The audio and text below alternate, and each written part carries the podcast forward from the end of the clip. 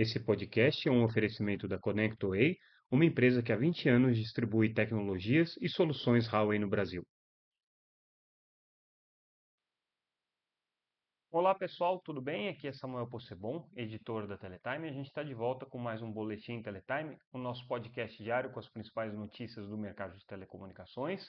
Hoje trazendo aquilo que foi destaque da Teletime nessa quarta-feira, dia 8 de novembro de 2023, numa circunstância um pouco diferente. Então, desde já para aqueles que estão nos assistindo aqui pelo nosso videocast no YouTube, peço desculpas pela qualidade da imagem, um pouco diferente, um pouco é, mais comprometida em relação à nossa qualidade usual mas é, as obrigações que me levam aqui a ter que viajar muitas vezes me colocam numa situação de não ter exatamente a estrutura necessária para poder fazer esse nosso podcast. Mas isso não impede que a gente traga aqui é, as principais notícias do dia, inclusive um dia com muita notícia importante, muita notícia é, que vale a pena a gente comentar e refletir um pouco, porque é, são questões aí bem relevantes para o mercado de telecomunicações. Começando com a notícia é, mais importante do dia, balanço da Oi, é, referente ao terceiro trimestre, e veio o, aquilo que a gente já podia esperar, um balanço né, que não traz notícias auspiciosas aí para a é, operadora, que a gente sabe que está no processo de recuperação judicial, tentando fechar o seu plano de recuperação, com é, dificuldades sucessivas, seja no campo regulatório, seja no campo financeiro, seja no campo é, é, das negociações com os seus credores. É, a gente tem tido sinais dessa dificuldade, né, desde o momento em que a Oi precisa antecipar é, o seu é, planejamento e já colocar a sua base de clientes à venda, até a, ao adiamento né, do anúncio do plano de recuperação judicial definitivo, que estava previsto para esse ano, que deve ficar só para o começo do ano que vem. Então, é, tudo isso já era um sinal de que os números da Oi não, não, não, não, não estariam melhorando e, como de fato, não melhoraram. Né? É, o que, que a gente destaca aqui? É, em relação ao mesmo período do ano é, passado, do ano de 2022, é, as receitas nesse terceiro trimestre caíram. Caíram para 12,4%, que significa aí 2,14 bilhões de reais entre o período de julho e setembro desse ano. Se a gente olhar o que aconteceu aí desde o começo do ano, né? A Oi também teve é, uma, uma queda é, importante de, de receitas, então ao longo desse período aí a, a, a empresa é, já teve uma queda é, acumulada aí de, de é, é, cerca de é, 4%, né? O que significa aí um, um, uma receita em 2023 até aqui de 6,53 bilhões de reais. É, a queda de receita, obviamente, afeta o resultado final. Então, o prejuízo da empresa foi de 2,8 é, bilhão de reais nesse terceiro trimestre, é, significa aí uma queda de 13%.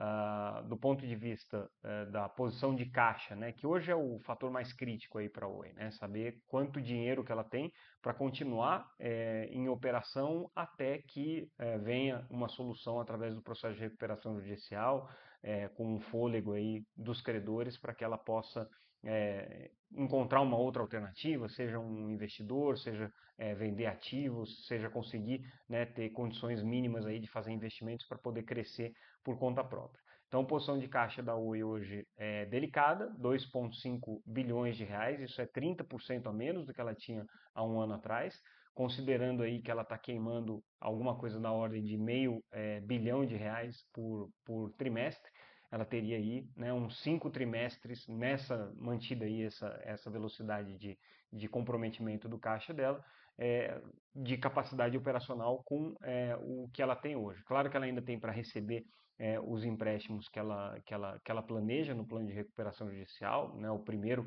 previa aí um empréstimo de quase 4 é, é, bilhões de reais é, numa primeira fase. É, então, uh, se isso aí acontecer, claro que ela vai ter fôlego aí para fazer os investimentos necessários. Se não acontecer, a situação é permanece de queima de caixa, o que é bastante preocupante aqui para a empresa. EBITDA da Oi está negativo em 530 milhões de reais, aí considerando né, o resultado é, é operacional. Se a gente olhar o EBITDA de rotina, está em 331 é, bilhões de reais, com a necessidade de investimento que ela teve da casa de 200 milhões de reais, o que significa aí uma queda de 68% né, em relação ao mesmo trimestre do ano anterior. Tá? Mais uma vez, ruim.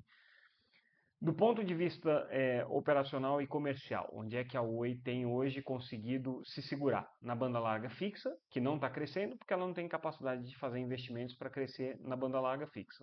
O segmento corporativo, que é outra aposta importante, ela está perdendo receita, está perdendo base, porque, obviamente, né, uma empresa na situação que ela está, é, acaba tendo muito mais dificuldade de fazer negócio. Então, do ponto de vista aqui da, da Oi Empresas, ela teve uma perda, uma, é, perda de 7% no faturamento, chegando aí perto de, de 700 milhões de reais no trimestre.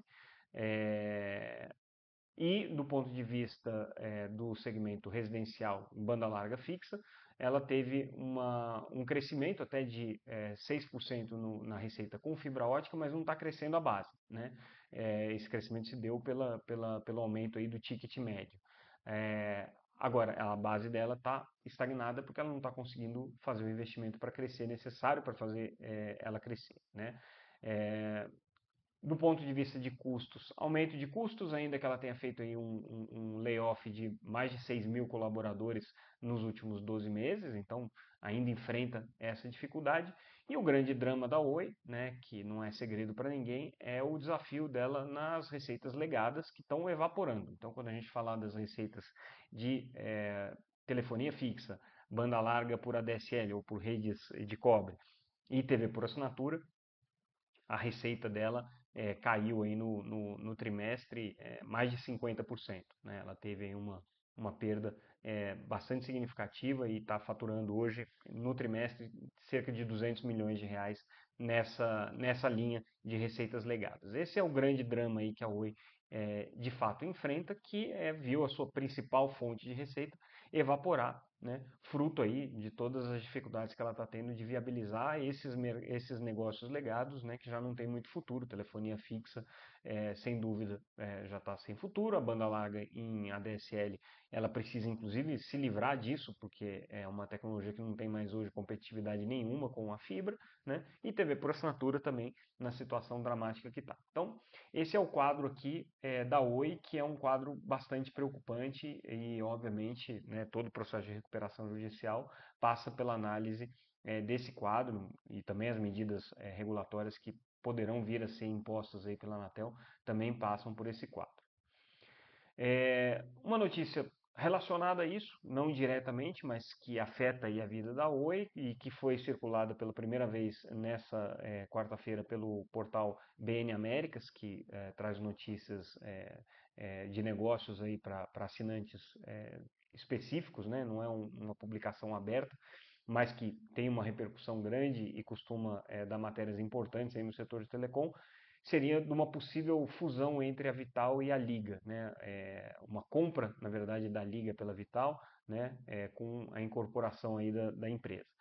É, pelo que a gente apurou, é, confirma-se, existe um memorando de entendimento de conversas entre as duas empresas, porém não é para uma fusão e nem para a compra da liga pela Vital. O que está em discussão nesse momento, né, claro que tudo isso pode mudar, mas nesse momento é um acordo é, para as fibras é, que, a, que a liga tem, que poderiam ser vendidas para a Vital ou poderiam ser levadas é, para dentro da Vital é, através de uma, de uma reestruturação societária em que a Liga passasse a ser acionista da Vital também. É isso que está se discutindo agora. Tá? Existe a possibilidade da conversa evoluir? Claro, né? Um, um, uma conversa dessa pode ir para qualquer rumo. Mas nesse momento o que está acontecendo é uma conversa no sentido de que a Vital pode vir a comprar a rede de fibras da Liga. É uma rede importante que eles têm, principalmente ali no estado do Paraná. É, a Vital tem disposição de, de se expandir no Paraná e também tem infraestrutura em São Paulo e na região norte, onde a Liga precisa atender com 5G, então faria sentido. A Liga tem essas obrigações do 5G, o que faz com que ela não tenha hoje tanta disposição para fazer investimentos em fibra, por isso ela está apostando muito em redes neutras, inclusive anunciou a parceria com a Vital é, para utilizar a rede neutra da empresa. Então, essa daí já é uma, é uma, é, uma vantagem aí que, que, que as empresas têm nessa conversa. E o que está se comentando no mercado é que a Liga eventualmente poderia até vir a ser compradora da, dos clientes da, da Oi, né? ainda mais uma operação casada como essa. Lembrando que a Oi está botando aí 40% da sua base de clientes à venda. É, se a Liga adquirir isso num, numa, numa combinação aqui com a Vital, né, em que ela vai continuar utilizando a rede da Vital, bom negócio para as duas partes aí, para as duas empresas, né? Tanto a Oi quanto a Vital e obviamente vai fazer sentido para a Liga também. Então essa é a conversa que está rolando, é, que a gente apurou e que até o momento dá para a gente dizer com segurança que é para onde as coisas estão indo.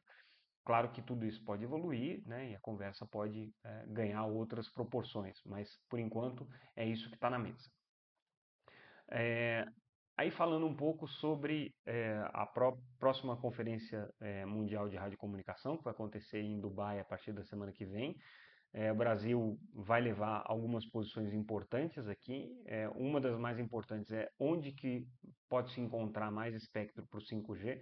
O Brasil não vai defender que o 5G tem espectro na faixa de 6 GHz, por, até porque o Brasil tem essa faixa designada para uso não licenciado, mas tampouco vai fazer é, objeção a que é, essa faixa não seja utilizada para 5G em outras regiões. Então aqui o Brasil vai ficar neutro nessa questão, só não vai defender a mudança para a região das Américas, porque ele já tem uma posição tomada. Onde ele vai brigar? Vai brigar na faixa de, de 10 GHz, então ali que o Brasil deve levar uma proposta para efetivamente conseguir trazer é, mais espectro para o serviço de 5G, na faixa de 10 a 10,5 GHz, aqui é uma, é uma posição que o Brasil já tem. Na faixa de 4.9, que o Brasil inclusive é, já, já fez aí a, a, destinação de uma fatia do espectro para essa faixa, o Brasil também vai brigar para que isso fique para o 5G, que é uma faixa importante, está aí né, bem perto do 3,5, então tem mais ou menos a mesma, a mesma, o mesmo comportamento espectral. Né? É, e o Brasil quer também estudos aqui na faixa de 14 a 15 GHz, 14.7 a 15.3 GHz, é, com foco na questão do 5G. Outro ponto que o Brasil vai levar com bastante ênfase é a questão da sustentabilidade no espaço e das discussões sobre conexões entre satélite e celular. O Brasil está planejando um sandbox regulatório sobre isso.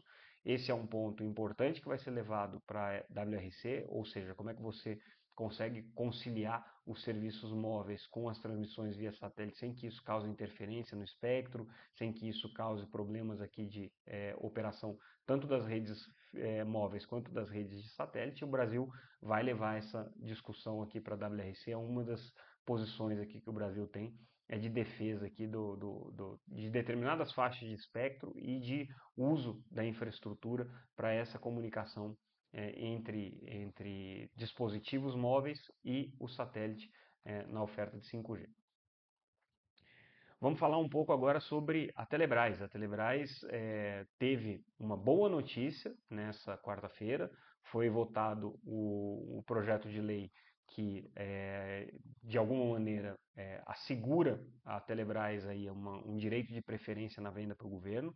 Ontem a gente tinha noticiado que é, o relator dessa matéria na Câmara, o deputado Vicentinho Júnior, tinha retirado a preferência para a Telebrás, e de fato ele tinha apresentado um relatório retirando essa preferência. A Telebrás se articulou e hoje ele reapresentou esse parecer, já hum, assegurando a Telebrás a preferência para venda de capacidade de banda larga para o governo, para autarquias é, e órgãos da administração direta e indireta.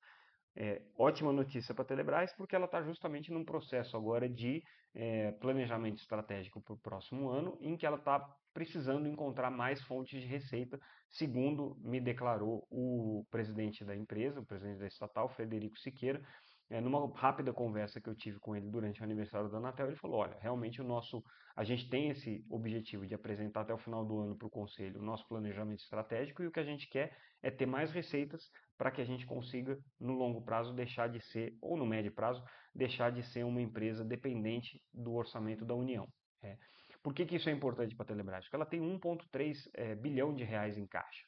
E ela só vai conseguir utilizar esse recurso para fazer investimentos a hora que ela deixar de ser dependente da União, deixar de ter é, todos os seus investimentos previstos em dotação orçamentária é, é, no orçamento público da União.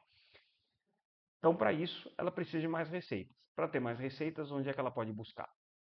vendas e, e, e, de serviços governamentais, então por isso é importante o projeto 2721, é, que foi aprovado pela, pela Câmara dos Deputados.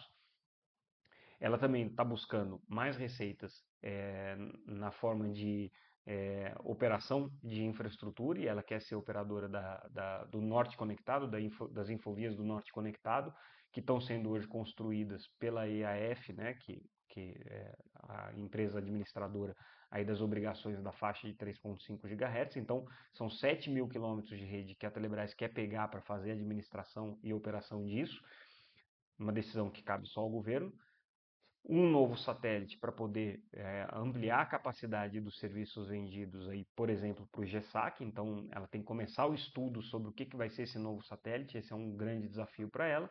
E a operação da rede privativa. É daí que ela está pensando em ter mais fontes de receita para deixar de ser uma empresa deficitária e usar esses recursos que ela tem em caixa, que não são insignificantes. 1,3 é, bilhão de reais, para vocês terem uma ideia, a, a Telebrás hoje tem é, um valor de mercado equivalente a três vezes o da Oi por conta desse dinheiro que ela tem em caixa. Então, esse é o plano estratégico aqui que a Telebrás tem.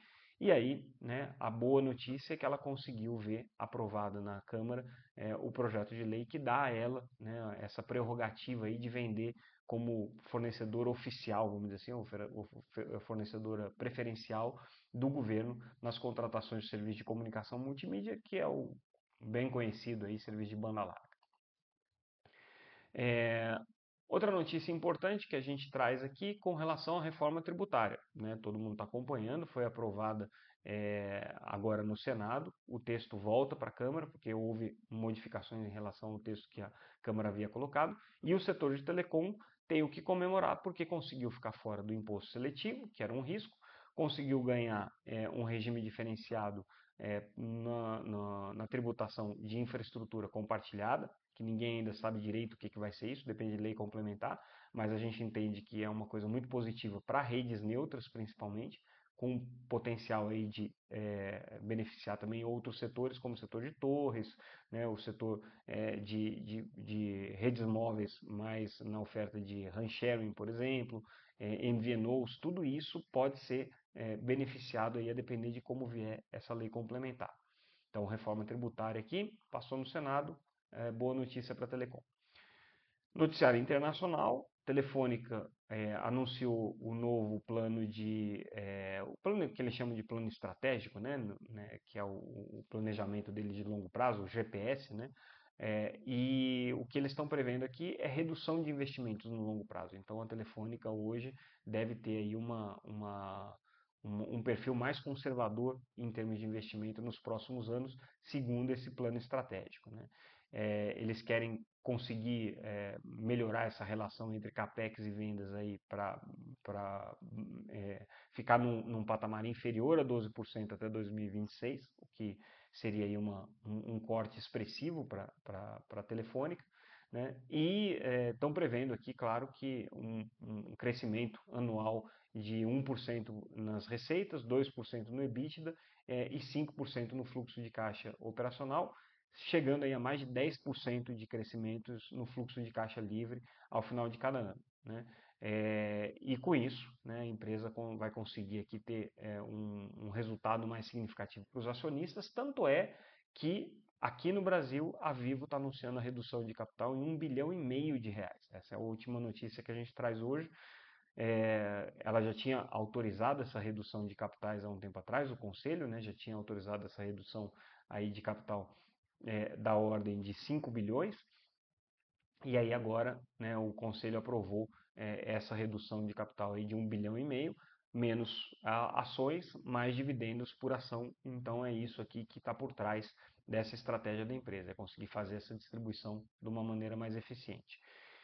E com isso, a gente encerra o nosso boletim de hoje. Ficamos por aqui. Mais uma vez agradeço a audiência de todos vocês e a gente volta amanhã com mais um boletim Teletime. Lembrando, tudo que a gente comentou aqui está disponível no site www.teletime.com.br.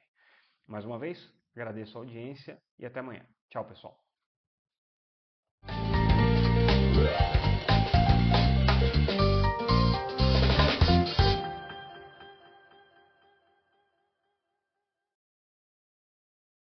Esse podcast é um oferecimento da ConnectWay, uma empresa que há 20 anos distribui tecnologias e soluções Huawei no Brasil.